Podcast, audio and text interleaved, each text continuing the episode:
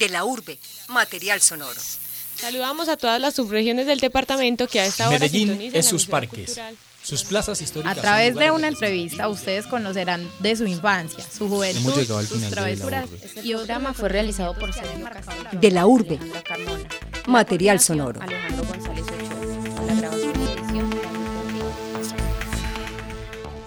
Bienvenidos a De la Urbe, soy Lizeth Ortiz. En esta ocasión hablaremos sobre la libertad de cátedra, un asunto que resurge en el debate público debido a un proyecto de ley radicado por el representante a la Cámara Eduardo Rodríguez, del Centro Democrático. Si bien el proyecto fue retirado, también se generó polémica por un tuit que hizo el expresidente Álvaro Uribe, donde señala que se debería implementar becas para los estudiantes de escasos recursos, eh, para que los estudiantes de escasos recursos, perdón, estudien en instituciones de educación privadas.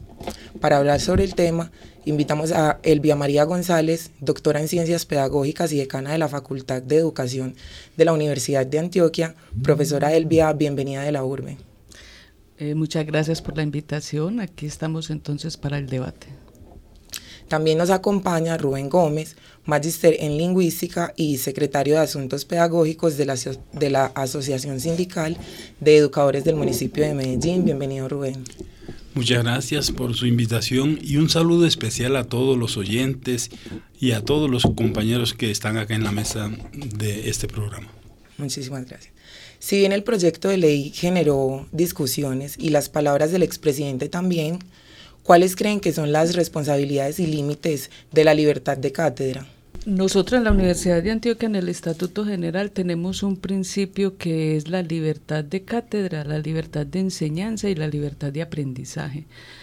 Nosotros en la Facultad de Educación, por ejemplo, tenemos como uno de los principios la formación política. Nosotros estamos absolutamente de acuerdo que la libertad de cátedra y la formación política debe atravesar todos, todos los currículos de la universidad y todos los currículos en la educación básica y en la educación primaria, por un asunto muy, muy elemental y es que la política lo que hace es generar la convivencia entre los ciudadanos. Entonces nosotros como maestros, independiente de la asignatura que estemos eh, coordinando y enseñando, nosotros debemos atravesarla por ese sentido de convivencia, que convivencia en paz que tanta falta nos hace. Antes es responsabilidad de nosotros como maestros enseñarle eso a nuestros estudiantes independiente de cualquier conocimiento que tengamos. Y al mismo tiempo en la libertad de aprendizaje los estudiantes deben también ellos mismos por su propia voluntad ir a todos los sistemas de información documental a estudiar sobre estos procesos políticos y los procesos del conocimiento propiamente dichos. Eh, nosotros, digamos que es poco lo que se habla de libertad de cátedra en primaria, en bachillerato, en, media, es poco lo, lo, que se ha hablado de eso, pero sí, de acuerdo a nuestra constitución, en el artículo 27 se habla de esa libertad de enseñanza, de aprendizaje, libertad de cátedra en general. Se ha enfatizado en las universidades, pero ¿qué tanta libertad de cátedra, digamos, existen en las instituciones educativas? De nivel primaria, bachillerato. es como, pues, nosotros sabemos cómo funcionan internamente las instituciones educativas, cómo cada día más a los maestros en estos niveles casi que se le da la receta para que la apliquen a los estudiantes, casi que le dicen qué hacer en cada instante, en cada paso de la clase la preocupación en general, digo, de los de estos grupos políticos que quieren implementar ese proyecto de ley y que seguramente lo retiraron, pero eso viene por otros lados. Y eso viene ya hace, hace rato que se viene buscando modelar la forma de pensar de los estudiantes. Un estudiante que no critique, un joven, un muchachito que no se dé cuenta cómo funciona el sistema educativo, es más fácil de controlar para las pretensiones políticas, para el perfil de estudiante que requieren la industria, los mercados. Por supuesto que a los empresarios les encanta que el joven que nosotros le entreguemos sea un joven conformista con la realidad que otros le han fabricado. Entonces, la, cuestión no para en sí en, la, en la, digamos, creación de esta, de la negación de la libertad de cátedra, sino que va más allá. Están pensando en esa relación tanto de la universidad como de las instituciones educativas de nivel de bachillerato, de primaria, secundaria, pensando en qué joven le vamos a ofrecer para las pretensiones mercantilistas. Entonces hay una cantidad de cosas que van más allá del mero hecho de la libertad de cátedra. Teniendo en cuenta que hay posiciones encontradas, algunos dicen que se usa eh, para adoctrinar y otros dicen que sirve para desarrollar el pensamiento crítico. ¿Qué piensan ustedes al respecto? No, yo estoy de acuerdo en que la libertad de cátedra y la libertad de aprendizaje lo que hace es eh, desarrollar el, el, pensamiento transformador. Es capaz de, de que los estudiantes comprendan lo que lean y transformen la realidad y no solamente la transformación de la realidad, sino la innovación. Es que el pensamiento crítico hay que desarrollarlo en cualquier área del conocimiento y ahí hay una persona que se está formando con conciencia y esa conciencia es una conciencia por un lado individual, cada quien se va formando como desee formarse y una conciencia colectiva que son los procesos sociales. Entonces ahí en esa construcción de esa imagen los estudiantes tienen que ser libres para ellos poderla construir en el deseo que ellos eh, lo, lo, quieran hacer. A nosotros eh, como instituciones educativas no nos debe dar susto la libertad de pensamiento, porque la libertad es la, como lo dice Kant, es la autonomía de las personas y poder decidir libremente. Entonces ahí está el problema, ¿cierto? Cuando uno tiene conciencia y es capaz de analizar y de comprender, toma decisiones y las decisiones son libres. No se le puede deber nada a nadie para uno poder tomar decisiones y ese es el problema político, que muchos le deben otras cosas a otros tantos, entonces no son libres ni autónomos para poder tomar decisiones en los más altos niveles eh, políticos y en la ciudadanía común y corriente. Entonces esa libertad nosotros, eso no lo pueden legalizar o normatizar, sino que eso tiene que ser un asunto libre en los colegios y no nos debe dar susto de esa libertad, porque entre más personas conscientes existan de la vida real, pues más va a progresar el país. No debemos tener temor sobre eso. Para eso son los maestros, para permitirle a los estudiantes pensar con libertad y hacerles ejercicios que le desarrollen ese pensamiento. Uno no no sabe bien a veces, sobre todo en estas leyes educativas que van hacia las instituciones educativas eh, de la oficialidad, cuando se habla de formar un estudiante crítico, uno se pregunta, ¿y qué será crítico para ellos?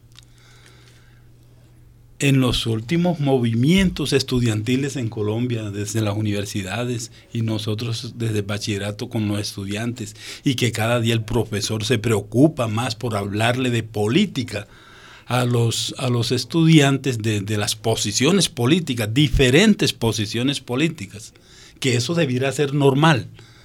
De pronto adoctrinar en el sentido de mostrar una sola, una sola mirada, ¿cierto? Pero ¿por qué no podríamos en las instituciones educativas hablar tranquilamente desde matemáticas, desde ciencias naturales, desde cualquier, cualquier área, no solamente como decía el eh, senador, que se podía hablar de política solo desde sociales. No. ¿Cierto? No, es que hay una cosa en, en, currículo que se llama el currículo oculto.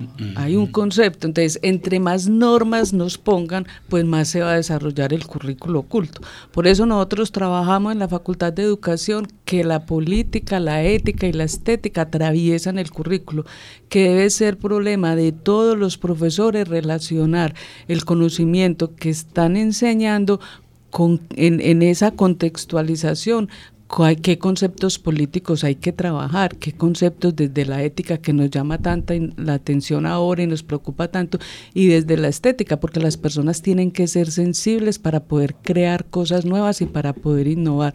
Yo pienso que El asunto es cómo se resuelve un problema y cómo ese problema nos ayuda a la innovación. Y eso no es solamente una cosa de una, de una área del conocimiento, sino del ser humano como en su formación consciente. A eso no se le puede tener miedo. Los estudiantes pueden hablar de sus sentimientos, de su parte política, de sus relaciones emocionales, porque es que realmente las campañas políticas lo que manejan son emociones y la emoción primordial no puede ser el odio. Entonces nosotros tenemos que saber convivir en paz desde Aristóteles la política es la convivencia todos somos seres políticos porque todos convivimos. Y desde Durkheim, eh, la educación es la socialización. Lo más importante desde el jardín de la infancia es cómo socializamos los estudiantes, los niños, cómo se relacionan con el otro, cómo es su vida social con el otro, para que podamos vivir juntos, convivir juntos en pos de un bien común. A eso no se le puede, eso pues no se puede normatizar y eso no se puede negar. Y, y es mejor tener la conciencia ciencia del diálogo y aprender a través del diálogo la posición política que cada quien tiene y hay que respetarla. Si, si nos damos cuenta que la educación es un acto político, mm. la educación es política también. Mm. Ah, la, las ideas, la ideología de las élites dominantes que llegan a las instituciones educativas si el maestro es un maestro que digamos no es tanto crítico, le estamos haciendo el favor a unos intereses determinados que pertenecen a una ideología determinada. Es decir, el maestro por muy objetivo, neutral, como se quiera mostrar, de todas maneras, es verdad que mm. estamos ideologizando a los estudiantes, eso no es mentira, los estamos ideologizando en el pensamiento aceptado socialmente por, por, el país, por las élites, un pensamiento que se ha venido construyendo históricamente, pero sí es verdad que estamos ideologizando. Lo que no le gusta al centro democrático es que la ideologización se vaya para otro lado, que no le mostremos a los estudiantes otras miradas, ¿cierto? Sino que estemos ahí dentro de la libertad que ellos nos han delimitado, ¿cierto? Si, actuamos dentro de esa libertad, entonces eso sí está muy bien. Está bien que los niños aprendan. Eduardo Vasco, una, en un evento que tuvimos hace poco, nos decía cómo desde un problema de matemáticas estamos ideologizando. Cuando uno le presenta al estudiante, por ejemplo, que 10 trabajadores se ganan 300 mil pesos a la semana, que trabajaron tantos meses y la pregunta al final es, ¿cuánto dinero se ganó cada trabajador? No, ¿por qué no preguntamos? Y esto cambia la perspectiva. ¿Cuánto dinero se ganó el empresario a partir del dinero? ¿Cuál fue la plusvalía obtenida por los por los empresarios, ¿cierto? Ese, y no, y no solamente eso, sino si con ese dinero le alcanza para vivir bien, para vivir bien a la persona que está trabajando, porque la idea, la idea es de igualdad. Si estamos hablando de, de, ecuaciones, por ejemplo, el, en la Constitución Nacional se dice que los colombianos desde en el primer artículo deben ser dignos, solidarios y vivir en paz. Entonces, ¿cuál es la solidaridad, cierto? Entonces, uno tiene que esos conocimientos desde cualquier área del saber siempre están atravesados por unos procesos eh, pedagógicos y por unos procesos que son de formación y esos procesos son, son políticos. El, el solo hecho de convivir nos hace seres políticos. Lo que hace la educación es socializar las nuevas generaciones. Esa socialización no puede ser única, tiene que ser diversa, porque eso también está en la Constitución y la diversidad y la diferencia también hay que enseñarla y hay que respetarla. No todos tenemos que pensar igual, porque si es que si todos pensáramos igual, las ciencias ni siquiera podían progresar, porque es estar en, eh, la ciencia es estar en contra de un conocimiento anterior para poder progresar con él. Y esa diferencia y esa convergencia es lo que nosotros le debemos enseñar a las mentes eh, nuevas de los estudiantes para que puedan hacer progresar el mundo. El mundo no progresa en una sola línea, no se puede es allí en esa lucha de, mm. contradicciones donde se crean los nuevos sentidos, ¿cierto? Claro que en esa dialéctica de la vida. Conversaciones en De la Urbe. Recordemos que estamos con Elvia María González, doctora en Ciencias Pedagógicas y decana de la Facultad de Educación de la Universidad de Antioquia, y Rubén Gómez, magíster en Lingüística y secretario de Asuntos Pedagógicos de la Asociación Sindical de Educadores del municipio de Medellín, a propósito del proyecto de ley radicado por el representante a la Cámara, Eduardo Rodríguez, en el que se proponía la restricción a la libertad de cátedra. Eh, teniendo en cuenta y, mm, eh, ampliando un poquito más el diálogo, ¿cuáles serían las ataduras o limitaciones en la enseñanza cuando se habla de una restricción a la libertad de cátedra? Es que las restricciones, como decía el compañero Rubén, son muchas porque quieren eh, que todos los colegios el mismo día y a la misma hora estén enseñando lo mismo según pues todas las mallas curriculares, los derechos básicos de aprendizaje, que eso está bien que, que existan como una guía, pero no como un cumplimiento estricto, porque eso es imposible. No es lo mismo uno estar enseñando en una vereda a tres o cuatro horas de un casco municipal a, a un casco de un pueblo o a un casco municipal y urbano de una ciudad. Los intereses son, son muy distintos y las empezando que las condiciones de salud de los niños son muy distintos, entonces nosotros no podemos creer que todo va a ser eh, estandarizado. Mira cómo hablan de los exámenes estandarizados y todo el mundo pone a, Finlandia como un país eh, para mostrar y resulta que allá ni siquiera le hacen exámenes a los niños hasta quinto elemental y la educación es absolutamente pública y uno de los factores para que esa educación sea buena es que los padres de familia comparten la cultura con sus hijos. O sea que para dónde se van, se van para museos, en las horas libres se van para cine, se hacen programas en la, en la naturaleza. Aquí, aquí eso no es posible porque aquí ni museos hay. En la naturaleza, mire el ambiente como está. Entonces nosotros no podemos ser iguales a los europeos porque somos latinos y tenemos un paradigma del buen vivir, de la pedagogía del buen vivir, que es con nuestros ancestros y eso es lo que nosotros somos. Entonces nosotros primero tenemos que tener nuestra propia identidad y somos distintos, entonces no podemos estar enseñando lo mismo en todas partes porque eso restringe todos los conocimientos y, la, y adoctrinar a unas personas en cualquier doctrina que sea es limitarle el pensamiento, entonces así no podemos progresar como sociedad. Y eso, eso hace, doctora Elvia, que que cada vez conozcamos menos nuestro propio entorno, nuestro contexto, ¿cierto? Si estamos simplemente respondiendo a exigencias de organismos internacionales que nos aplican pruebas estandarizadas como si todos los lugares geográficos funcionaran de la misma manera, como si todas las culturas tuvieran la misma mirada sobre su realidad. Entonces, es muy difícil estar nosotros compitiendo por por la calidad de la educación a través de las pruebas.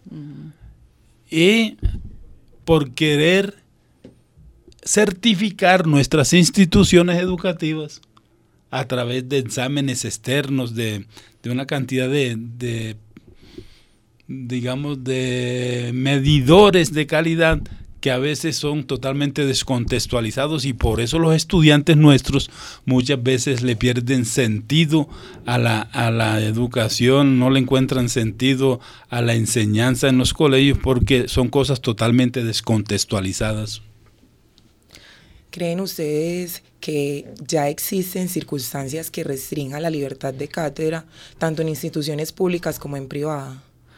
Pues yo no sé porque a mí nunca me han restringido lo que yo quiera decir. Yo en cualquier colegio donde he, trabajado, que he trabajado en colegios públicos, en colegios privados y en, y en la universidad que es pública, o sea, yo soy, yo a mí me gusta mucho venir aquí porque yo soy egresada de allí de la Javiera Londoño. Entonces yo siempre he tenido una educación pública y agradezco eso porque si no fuera así yo no había podido estudiar.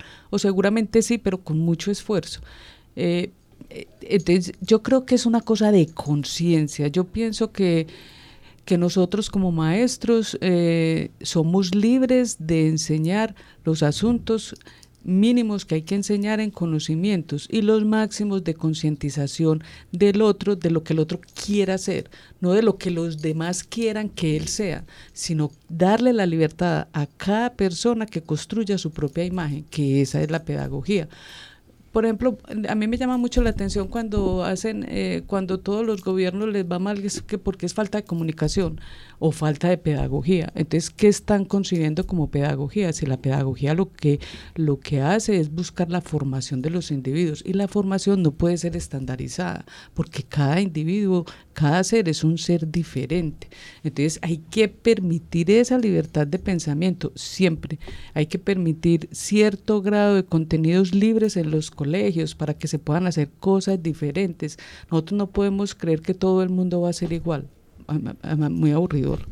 Todo el mundo igual, todo el mundo estudiando lo mismo, todo el mundo queriendo ser igual al otro, no cada quien debe buscar qué quiere ser él y nosotros no debemos dejar restringirnos en nuestros pensamientos porque el aula de clase es un, es un lugar sagrado y allí la comunicación entre nosotros y las nuevas generaciones debe ser absolutamente libre para que ellos puedan tomar sus decisiones libremente, que nadie los coarte. Los, he visto, doctora Elvia, algunos casos de maestros en secundaria que se han quejado porque el rector los ha acusado de estar adoctrinando a los jóvenes. Escuché un caso, en el sindicato nos llegan no, seguramente que sí. Y nos decía él, no, yo, yo le, estaba, le estaba mostrando a los muchachos lo que pasaba políticamente, todo eso. Pero el rector al final de año le pidió traslado a ese profesor porque le estaba adoctrinando a los muchachos. Pero en esa misma institución sí había eh, formación de jóvenes policías, eh, niñitos de formando en el... O sea, otro adoctrinamiento, pero ese sí es válido, ¿cierto?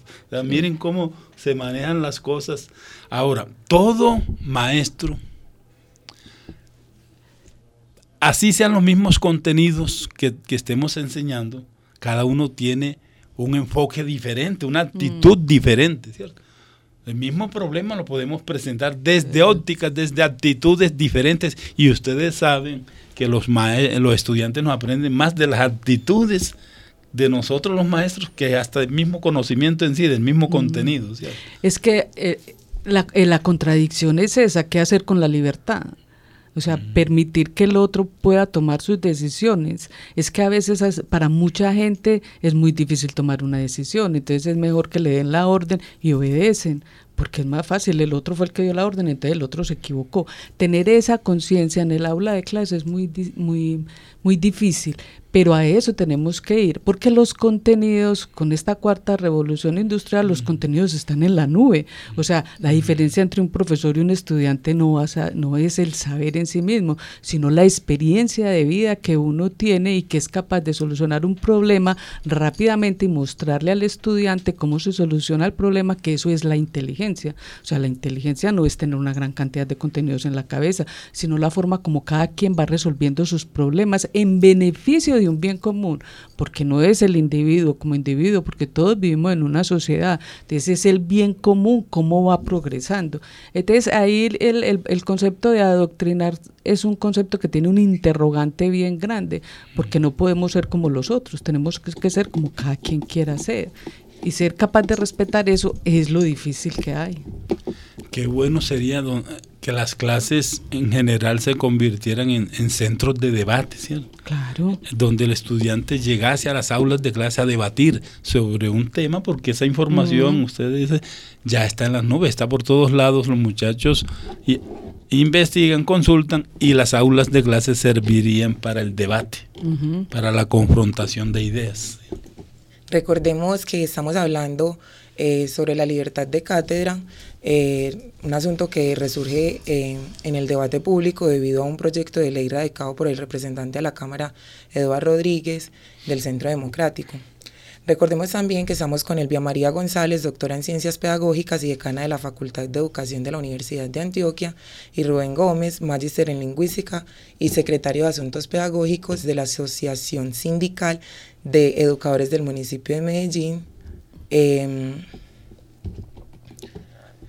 a propósito del proyecto de ley radicado por el representante a la Cámara del Centro Democrático, el pedagogo Julián de Subiría, hizo una reflexión en su columna publicada en la revista Semana, cito textual.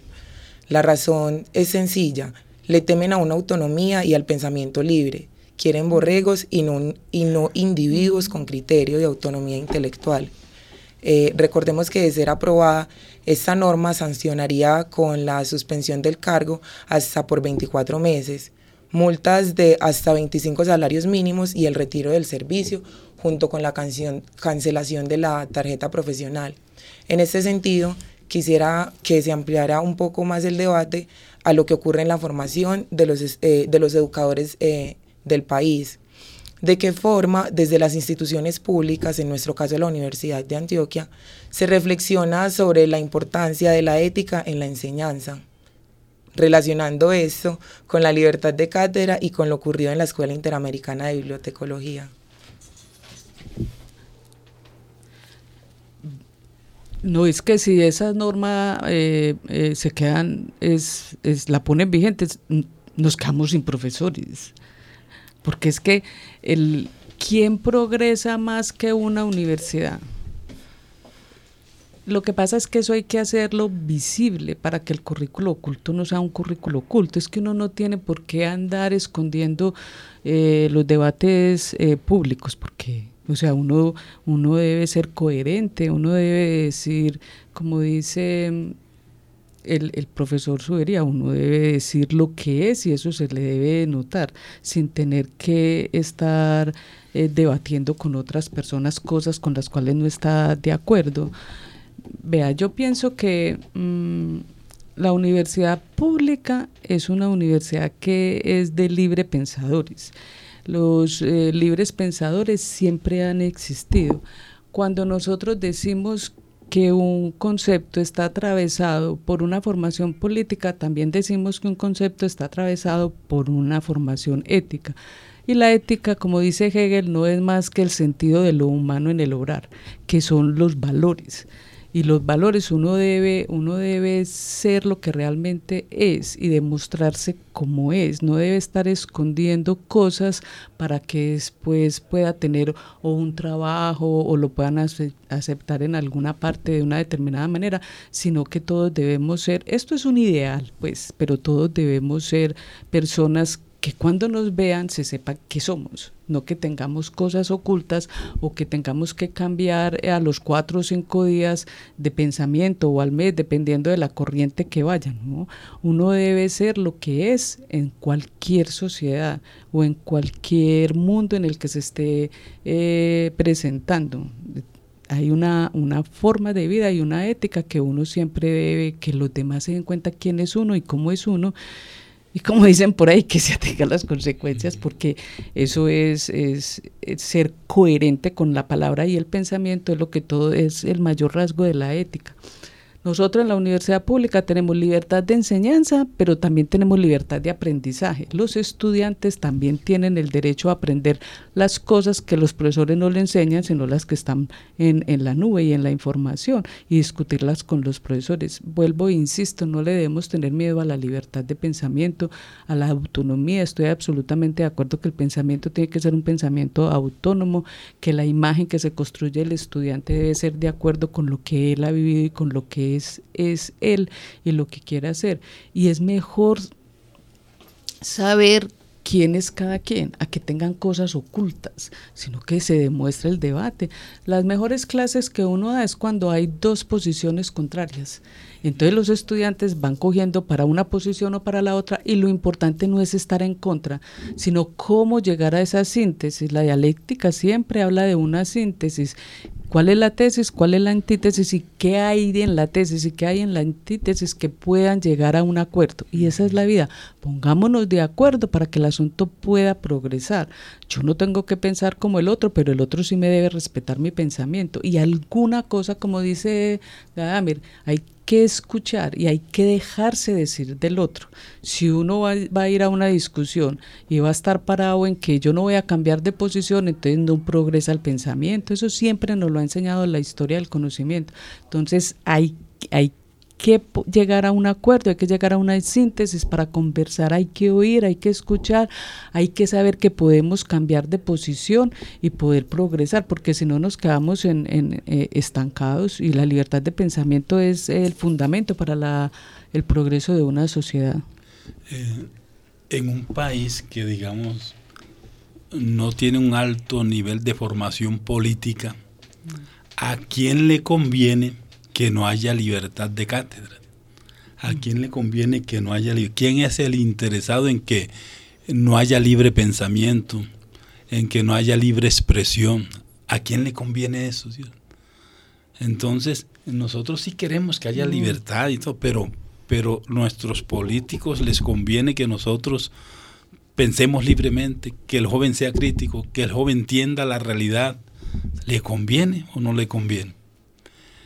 Eh, eh, a mí me, en estos días he estado relacionando mucho la obra de George Orwell, 1984, en la que se muestra, él la escribe por ahí en el 49 y muestra lo que sería 1984, ¿cierto? Todos los controles que hay. Recuerdo conceptos como la telepantalla, que sería, hoy en día la telepantalla puede ser o el televisor o el celular. Nos, nos tienen vigilados por todos lados. Había en, ese, en esa obra, presentaba George Orwell, la policía del pensamiento, que todo el mundo casi que era un policía y sospechaba de los pensamientos del otro. Con la mera mirada que uno le hacía al otro, le decía, usted es un traidor. Había un partido único que era el que definía cómo debía ser el pensamiento. Incluso crearon un diccionario en esa obra literaria, un diccionario que era la de la neolengua, la nueva lengua, ¿cierto?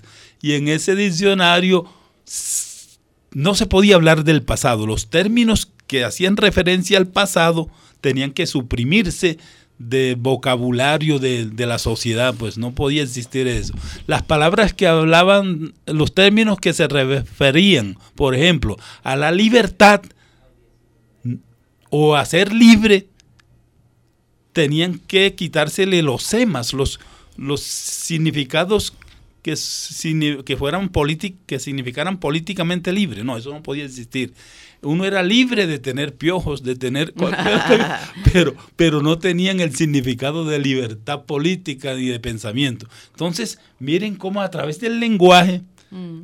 también se va construyendo formas de pensar. Ese diccionario decía que entre menos términos tuviesen la, la gente para expresarse, mucho mejor. Sería una sociedad muy aburrida. pero, pero miren las intenciones de nuestros, de nuestros políticos que mm. nos llenan de eufemismos para no mostrarnos la realidad, sino disfrazárnoslas.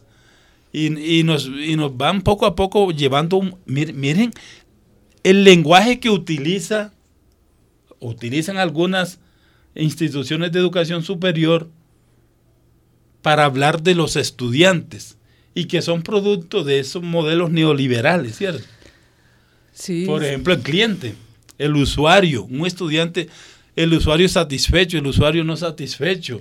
Pero eso viene mucho con esa corriente de la calidad de la educación. Nosotros hablamos de educación de calidad, que son dos cosas muy distintas porque los estudiantes no son cifras, los estudiantes son códigos. Y si los códigos van a ir desapareciendo, entonces, ¿qué vamos a hacer si no hay un lenguaje, no hay una plurisignificación en el lenguaje? Eh, además, la educación de calidad es, no es sino los individuos que están habitando este país. Y yo sí creo que la mayoría de los conciudadanos son personas eh, correctas, la mayoría y la educación debe ser, inclusive toda la educación debe ser una educación pública, toda. Eh, pero eso pues en este país es algo imposible porque las, las, la distribución de los, de los ingresos se va para otro tipo de, de, escenarios, pero la vida mire con el clima, con el, la contaminación que nosotros tenemos ahora, o sea, la vida y la educación, que son la base de toda sociedad, están en peligro. Por ejemplo, hay un dato preocupante en Colombia sobre, por, ejemplo, sobre los trabajadores que están afiliados a organizaciones sindicales. Cuatro de cada 100 trabajadores en Colombia eh, están, están vinculados a un sindicato. Ustedes saben mm. cómo se ha satanizado en Colombia el sindicalismo mm. y cómo las leyes que han permitido darle herramienta a los patrones para coartar la libertad de expresión de los trabajadores. O sea, hay una cantidad de, de, leyes que favorecen el abuso de los, de los patronos, pues, de los patrones en, en, general. Y eso ha hecho de alguna manera que no haya libertad de expresión tampoco en los trabajadores. El trabajador no se atreve a ingresar al sindicato, le da temor. Y los que se ingresan, como tienen un contrato de flexibilidad de dos, tres meses, pues no se le vuelve a llamar. O sea, es otra manera de coartar la libertad de expresión en general. Y miren que ahora vienen con los, para los profes también y así en general van buscando mecanismos para que no nos expresemos, sino que simplemente nos vean como cifras, como máquinas, digamos, productoras de riquezas para los que ya tienen todos los, los medios de, de, trabajo, pues para que nos sigan explotando en general, ¿cierto? Se, se, crean todos los mecanismos. El mundo ideal para el neoliberalismo es que nosotros seamos simples máquinas que nos utilizan y al final, ahora a los 62 años nos desechan y listo, ahí terminó la existencia humana de, nosotros, en, en, vivir toda la vida en la miseria, en la pobreza, con un salario mínimo y luego sacarnos. O sea que la cosa viene ya trabajándose hace rato con los trabajadores, con nosotros los universitarios, en fin. Eh, eh, es un modelo de pensamiento que se viene creando desde la desde los pensamientos, desde los principios del neoliberalismo. Agradecemos a los profesores eh, Elvia María González, decana de la Facultad de Educación de la Universidad de Antioquia, y a Rubén Gómez, magíster en Lingüística y secretario de Asuntos Pedagógicos de la Asociación Sindical de Educadores de Medellín. Recuerden, hasta este punto los acompañó Lizeth Ortiz. Muchas gracias, profesores. Eh, gracias a ti por la invitación. Gracias, Elizabeth. Este programa contó con la realización de Luisa Valencia y Juan Carlos Soro. En el apoyo técnico estuvo David Berrío. Este espacio cuenta con la coordinación de Alejandro González Ochoa. Hasta pronto.